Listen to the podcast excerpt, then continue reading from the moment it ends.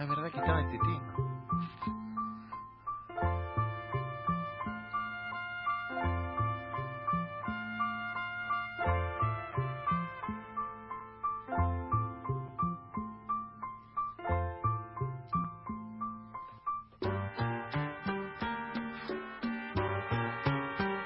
muy cubano, muy lindo, muy de, de- de esos lados.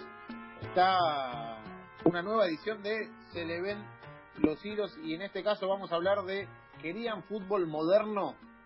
Tomen. Ese es el título.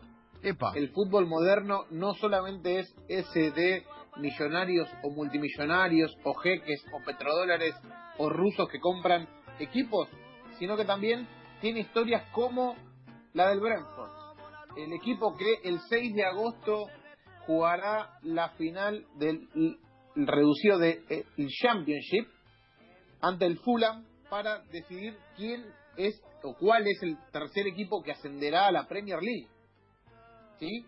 El Brentford fue tercero detrás de el Leeds United de Marcelo Bielsa, campeón de la Championship, y del West Bromwich Albion, que salió segundo. Pero ¿qué tiene de especial eh, la historia del Brentford?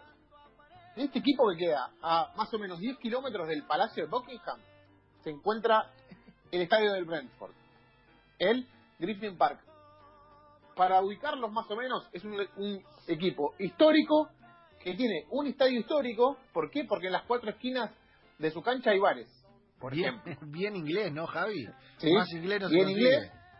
Claro, y que eh, el- la semana, esta semana, hace un par de días, cuando se clasificó para la final de, de- del Championship, jugó su último partido ahí, porque van a crear, van a tirarlo abajo y van a crear un estadio de más de eh, 160 millones de euros. ¿Sí?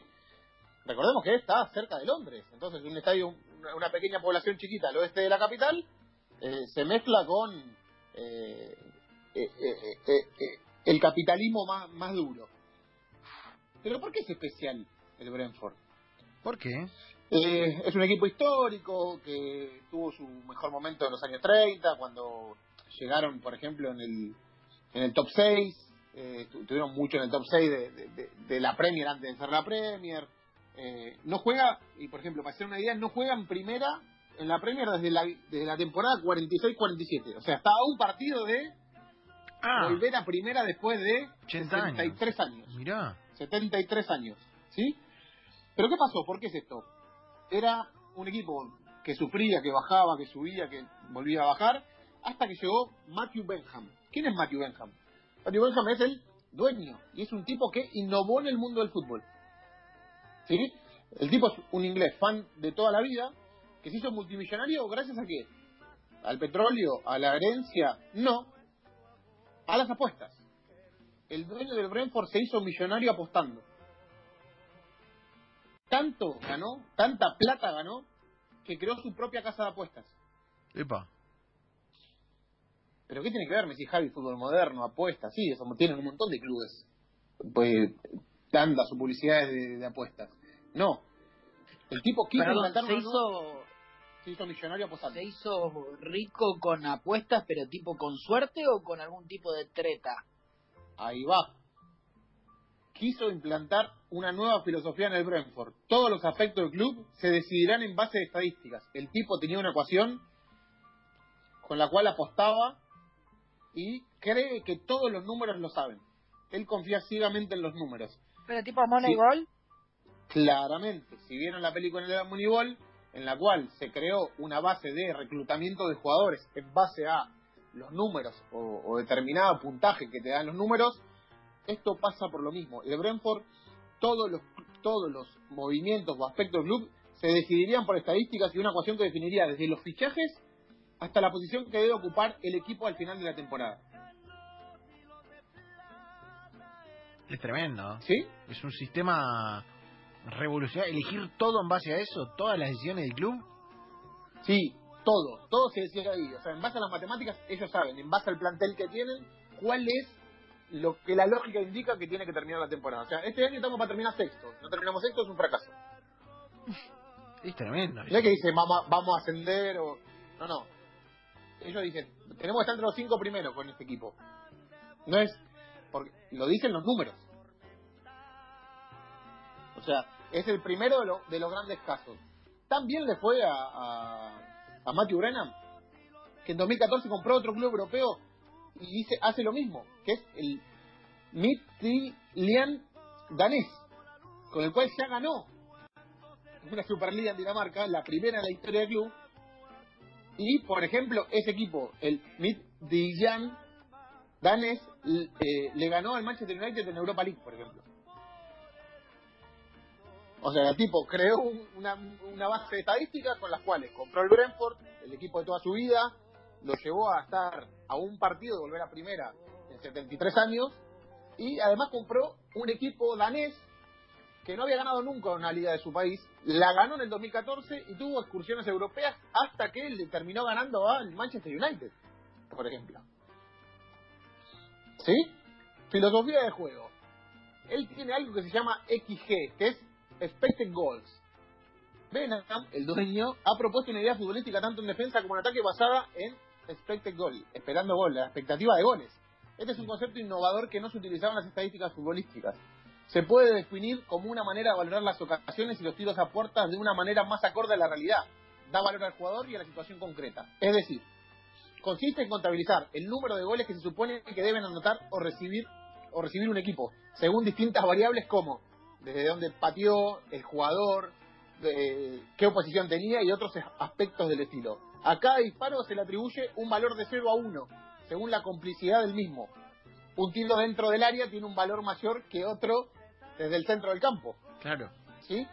Y desde la suma de todos se otorga el número final de XG a favor o en contra. El tipo mide todo en números. ¿Sí? Por ejemplo, ¿qué, qué busca en esto? Que el Brentford tenga un menor número de disparos para una mayor cantidad de goles. Lógico. O sea, que necesite menos Es lo que le pasa, o, o lo que le recriminaban al, al Leeds de Bielsa, que tenía 15 situaciones de gol y hacía un gol. ¿Se entiende? Claro, el, el chabón le da un valor distinto, depende del tiro que tuviste y con eso considera si eh, de alguna manera eh, tenías más probabilidad o tenías que meter el gol. Claro, y sacándole cosas por, porque, por ejemplo, es tan, eh, es tan novedoso para algunos, hasta ridículo, que, por ejemplo, apoyándose en los datos, desde el club se ha prohibido a jugadores realizar disparos desde zonas concretas del terreno de juego. O sea, hay lugares donde la can- de la cancha donde no se puede patear el arco. No, no, no, no, Lanza, no, No, ya empiezo, empiezo a volver loco, o sea, no te, de- desde este lugar no le pegué porque no andaba. No le puedes pegar al arco. Y tienen que potenciar los tiros de cerca del área de zona Eh, central. Fútbol dinámica de lo calculado. Así es. ¿Sabes que necesito que Lanza haga esta columna y esté Puchino Pagani acá en la, en la mesa? se muere, si no parece, se se infarta, se infarta. Al Ay, teléfono y me mata. y me mata, me mata. Hay que hablar ¿Cómo con el van a Luli. poder tirar los jugadores de donde ven imposible que hagan gol? ¿Por qué me decían no? Pero, pero no, no solamente lo hacen en ataque, o sea, no le dice no pateen de acá, Sí. sino que pateen desde acá, sino que hace todo lo contrario en defensa. La idea es permitir el menor cantidad de disparos de, de la mayor porcentaje de, de creaciones de goles del otro. Entonces, desde acá déjenlos patear, no hay problema, cada que pateen, hacen pocos goles de ahí. ¿Se entiende? Eh, A eso voy. O sea, el tipo tiene todo. No. Por ejemplo, vamos, lo llevamos a la NBA. Bueno, hoy, hoy, por ejemplo, en la NBA está desapareciendo el doble largo. ¿Qué quiere decir? Hoy, entre un doble a 5 metros del aro, prefieren tirar un triple. Claro, es verdad. En los ¿Sí? últimos años en la NBA se, se, se pasó de, de tiros de doble largo, como hacía Jordan, por ejemplo, a triple o de la zona pintada al lado del aro. Porque Claro. prefieren arriesgar por una cuestión probabilística a tirar triple. Y de hecho, Houston tiene todo un modelo sobre eso, de alguna manera Bueno. parecido a esto. Bueno, ahí no te quejas, porque estás más acostumbrado a las estadísticas, pero en el fútbol es todo más sagrado. No, el fútbol, las estadísticas, no, y todo eso. Pero no solamente en eso cambió todo el, Brentford. El Brentford tuvo que decidir tomar otro rumbo en su gestión. Tenía que tener nuevas armas para conseguir eh, éxitos. Y en cuanto a fichajes, el Brentford funciona como un fondo de inversión. Compra los jugadores cuando su precio es bajo y los vende cuando es alto según los datos analizados que manejan. Suelen buscar a otros jugadores distintamente a los que buscan en el resto. Por ejemplo, lo buscan en el resto de Europa porque en Inglaterra los jugadores están sobrevalorados, dice el, el, el dueño del Brentford. Mira. Rasmus Ankersen, uno de los directores del Brentford, explica la forma de fichar, o le explicó la forma de fichar al sitio Bleacher Report. realizamos una tabla con todos los equipos del continente y vemos los clubes que están por encima del Brentford. Y ahí vemos los jugadores que podemos contratar de los equipos que están por encima. Todos los fichajes pasan por un análisis de datos. Pero no solamente se basan en datos, sino también en análisis fuera del terreno. O sea, todos los amigos, que eso lo hacen todos, ¿sí? Pero el Brentford lo lleva a un extremo. Y una cosa que genera mucha polémica es, por ejemplo, el Brentford está por ascender, ponele. Llega un equipo del Manchester y dice, quiero comprarte la figura tuya en enero, medio de la liga. El Brentford no duda en venderlo, si sabe que no le va a sacar más plata que eso. ¿Se acuerdan Ah. cuando se hablaba, por ejemplo, de Pavón, que decían, si no lo vendemos ahora, no lo vendemos nunca más? Sí. Bueno, el Brentford no lo duda en eso. Capaz que eh, eh, tiene 100 goles en el campeonato, el goleador dice, che, vino el Manchester United y quiere poner 40 millones de libras. Vendámoslo, pues no lo vamos a vender nunca más caro que esto. Pero el equipo, no me importa el equipo. Muy El club no duda en vender a sus jugadores en el mercado invernal a pesar de verse envuelto en la pelea por el ascenso o el descenso, sino que buscan el máximo rendimiento económico por la venta de un futbolista. Tampoco dudan en vender a pesos pesados del equipo, como fue Geoff Egan, que era el capitán. Vendieron al capitán en el medio del torneo, a un rival directo, al Sheffield United en 2017 por 4 millones de libras. Porque se lo decía la estadística. Claro. No, hermano, Igual pero no a mí-. Me parece Bueno. genial que exista este chabón y está buenísima la historia, me encanta. Pero es para decirle, bueno, ojalá te vaya bien en la Champions. Ah, ¿no jugás la Champions? Ah, bueno. Bueno, pero pará, está a un partido de, de, de, de- de dejar atrás 73 años en la B, ¿eh? Mal no le fue. Eh, o mal no le está haciendo. Sí, sí. o- oja- en realidad, ojalá que no. Ojalá que le vaya muy mal. Porque alguien que piensa la vida en esos términos, ojalá se demuestre que no. Pero bien, Pero- Lucas, pero bien, eso es lo que quiero Sería- escuchar. Eso es lo que quiero escuchar. Bueno, pero déjenme seguir porque tienen algunas otras cosas. Pará. ¿Cómo eligen el técnico, por ejemplo? Pero, ¿sabes qué siento? Que, que Lucas Rodríguez tiene que aplicar este, este modelo y hoy para pedirse la comida de la noche tiene que aplicar la estadística. Hoy es estadística Claro. de que quiero comer Hoy pollo, calorías, que quiero comer hoy- pollo. hoy Y Lucas se quiere Claro. comer una pizza, déjalo, hermano. Bueno, está bien, me parece perfecto. Pero, por ejemplo, tan fuera de, de lo normal para el fútbol inglés de San Lorenzo que escapa el concepto del manager. No hay manager. Vieron que en Inglaterra el manager maneja todo. Maneja los, los fichajes, o sea, Sí, sí. no, ellos no tienen manager. Solo técnicos tienen. Solo directores técnicos, como en Argentina. De este modo, el equipo basa sus planteamientos deportivos en tres bloques. El corto plazo está a cargo del técnico, el medio plazo, que son los fichajes, es responsabilidad de los directores de fútbol, y por último, el largo plazo es cosa de la dirección general, con el dueño a la cabeza, que son los objetivos. El técnico se encarga solamente de la hora. No se fija si vamos, porque si lo tienen que echar, lo rajan y viene otro. Sus técnicos deben adaptarse a la estrategia del club, aunque tiene sus matices. Son elegidos por creer que son idóneos para acoplarse a este estilo innovador de fútbol. Una de sus claves, una de las claves de este idioma futbolístico es la especialización. Gran preparación de las acciones a balón parado. Muy importante. Es el equipo que más goles de pelota parada hizo en, la- en el Championship. Le gusta, el- le gusta el Pero, ¿y lo que dijo San Paoli? Bueno, El laboratorio le gusta. Le gusta el laboratorio. Igual Claro. eh, me pone un poco. A mí, eh, yo estoy por lo que dijo Lucas. A mí me pone un poco nervioso, Luqui, esta, esta estadística para todo. bueno. Y es que, en realidad, si se demuestra que este muchacho tiene razón, no tiene sentido vivir, básicamente. Eh, Tampoco nos hagamos No los sé, románticos porque seguramente- ahora ganan los más poderosos siempre, ¿eh? Pará. El fútbol europeo, sobre Bueno, todo, Yo ahí tengo, ahí tengo una siempre mira- lo más poderoso. Bueno, ahí, ahí tengo una mirada. Para mí, eh, hay un fútbol que se está eh, haciendo cada vez más específico en este sentido, pero tiene el fútbol sigue teniendo un espacio para la inspiración individual, para... ¿Quién es el mejor equipo del mundo hoy? Y el Liverpool, probablemente. Bien, el Liverpool tiene un entrenador Para mí el de, City. de- de laterales. Sí, no, yo, es que yo banco la especificidad. Ahora, creer que el fútbol es un lugar en el que todos los jugadores son switch, que forman parte de un sistema y tienen que hacer todo lo Es que- mismo, Lo que ellos, Sí. lo que ellos dicen, lo que ellos dicen es que no tienen ningún reparo en vender a su mejor jugador en el mejor momento, cosa que no lo hace nadie en ningún momento. no me gusta. No quiere decir que esté bien o que esté mal. pareciese... Hay cuestiones Es una vinculadas, empresa. vinculadas a la el, identidad. el no valor que tiene el chabón este, por ejemplo, no tiene nada que ver con el fútbol. Entonces ahí es donde lo aleja uno. Es verdad. ¿Y qué tiene que ver con el y qué tiene que ver con el fútbol? Que venga un árabe y te ponga mil millones de dólares y a un club que no existe, el más grande de Inglaterra. No, no, estoy hablando de los técnicos, de cómo juegan los equipos, de las decisiones deportivas de los equipos. De las Ah, bueno, pero la- no de las- bueno, pero ahora ahora les voy a decir la decisión deportiva que más banco del Brentford. Uno de los conceptos más novedosos del Brentford de Benham es la decisión de eliminar a todas las categorías infantiles del club. No tiene inferiores. Pero, ¿No tiene inferiores? se toma por el bajo rendimiento económico que dan jóvenes que se marchan a otros equipos del mayor nivel. ¿Por qué digo esto? Ejemplos claros son jugadores que le han comprado al Brentford antes de debutar en el primer equipo. Entonces, los clubes que el Brentford o clubes como el Brentford que hacen, gastan plata en inferiores, los, los le ha- hacen rodaje. Y como en Inglaterra no se puede firmar contrato antes de los 17 años, aparece el Manchester City y le compra a Poveda, hoy extremo del Leeds United, siendo una de las perlas del fútbol inglés que no puede hacerle contrato. Entonces, yo invierto en el juvenil, lo hago fichar, mis inferiores ganan todos los campeonatos que hay, pero viene el City, cuando yo le toca hacer contrato, viene y me dice, te lo te- vení, Poveda, venite que yo te pago más plata. Entonces, ese es el fútbol moderno que también estamos bancando.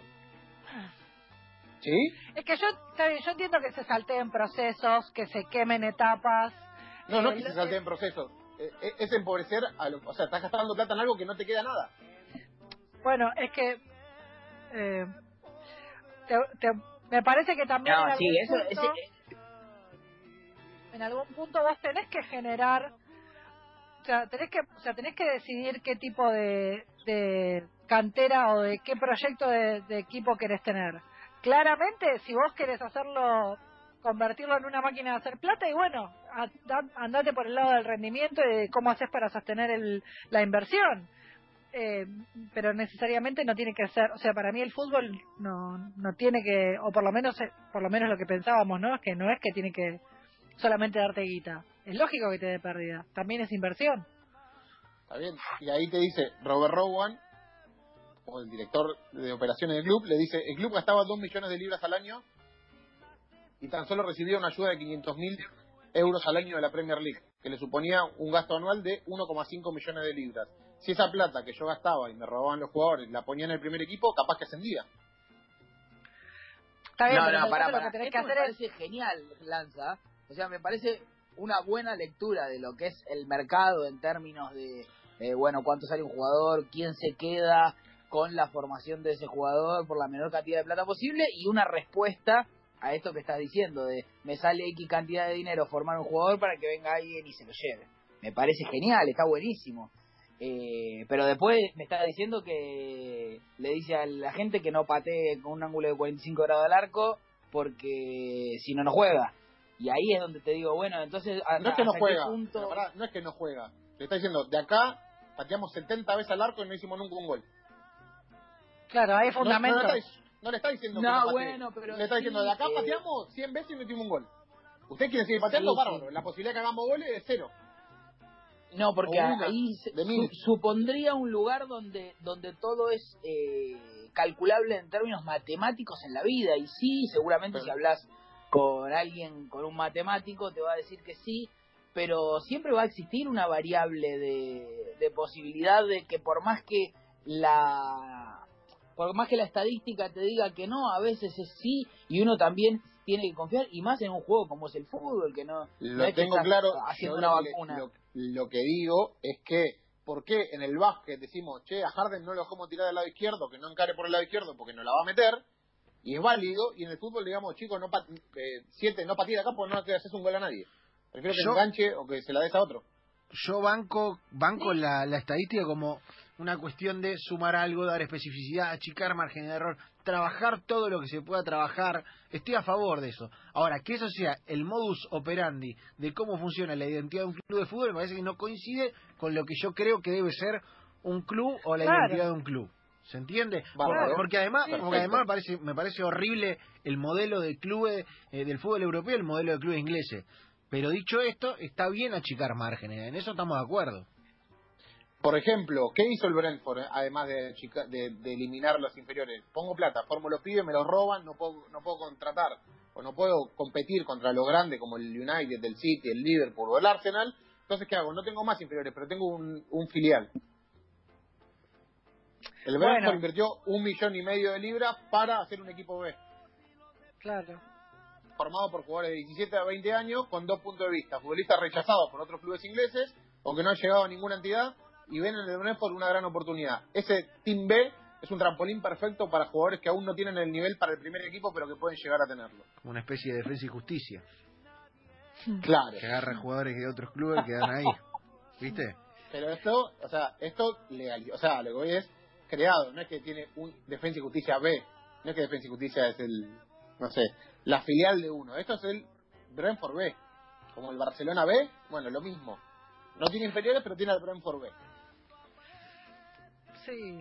Sí, a ver, lo que digo es, bueno, también, ¿cuál es la función social? De, si es que existe, ¿no? O si es que la Existe. piensan.